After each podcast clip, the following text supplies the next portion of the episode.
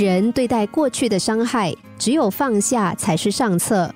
那么，对过去所得到的帮助，又该怎么办呢？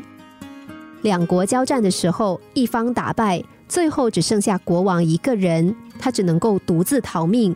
他跑到了一条湍急的水流前，前无去路，后有追兵，怎么办？最后，国王灵机一动，用周围生长的竹子制成了一个简单的竹筏，渡过了河。保住了自己的生命，从此以后，他就对这个竹筏充满了感激，觉得他是自己的救命恩人，是上天的赐予，是吉祥的征兆。于是就把木筏背在身上行走，不管干什么都不离不弃。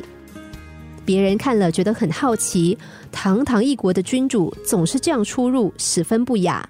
但国王却说：“我背的不是木筏，是我的救命恩人。”很多年以后，又一次交战中，国王身处狭窄的山崖小路，只容得下一个人的宽度。但是国王却不肯扔下竹筏，无论手下怎么劝导，都无济于事。最后，就在拖拖拉拉的时候，敌人追了上来，把他们一举歼灭。人特别容易对帮助过自己或者伤害过自己的人念念不忘。觉得必须要牢记这份屈辱，或者是要牢记的这份恩情。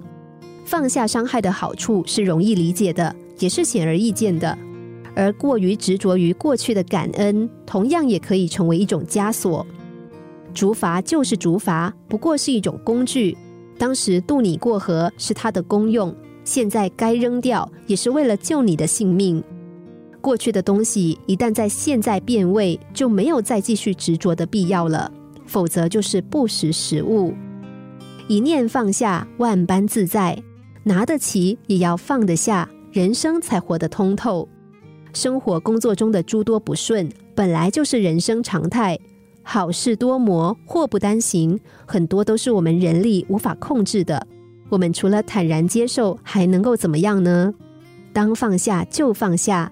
这并不是不求上进、消极的人生态度，而恰恰是能够懂得放下的人，才最终会成为生活的强者。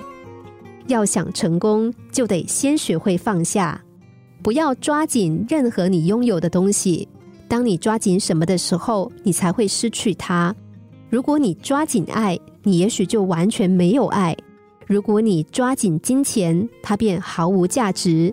想要体验拥有任何东西的唯一方法，就是将它放下。